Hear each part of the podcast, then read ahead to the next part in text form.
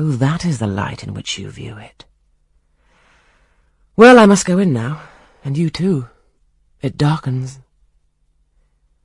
But I stayed out a few minutes longer with Adele and Pilot, ran a race with her, and played a game of battledore and shuttlecock.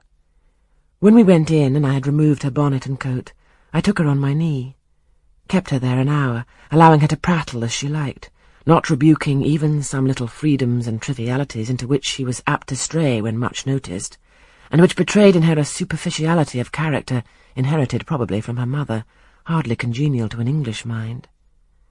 Still, she had her merits, and I was disposed to appreciate all that was good in her to the utmost. I sought in her countenance and features a likeness to Mr. Rochester, but found none. No trait, no turn of expression announced relationship. It was pity. If she could have been proved to resemble him, he would have thought more of her.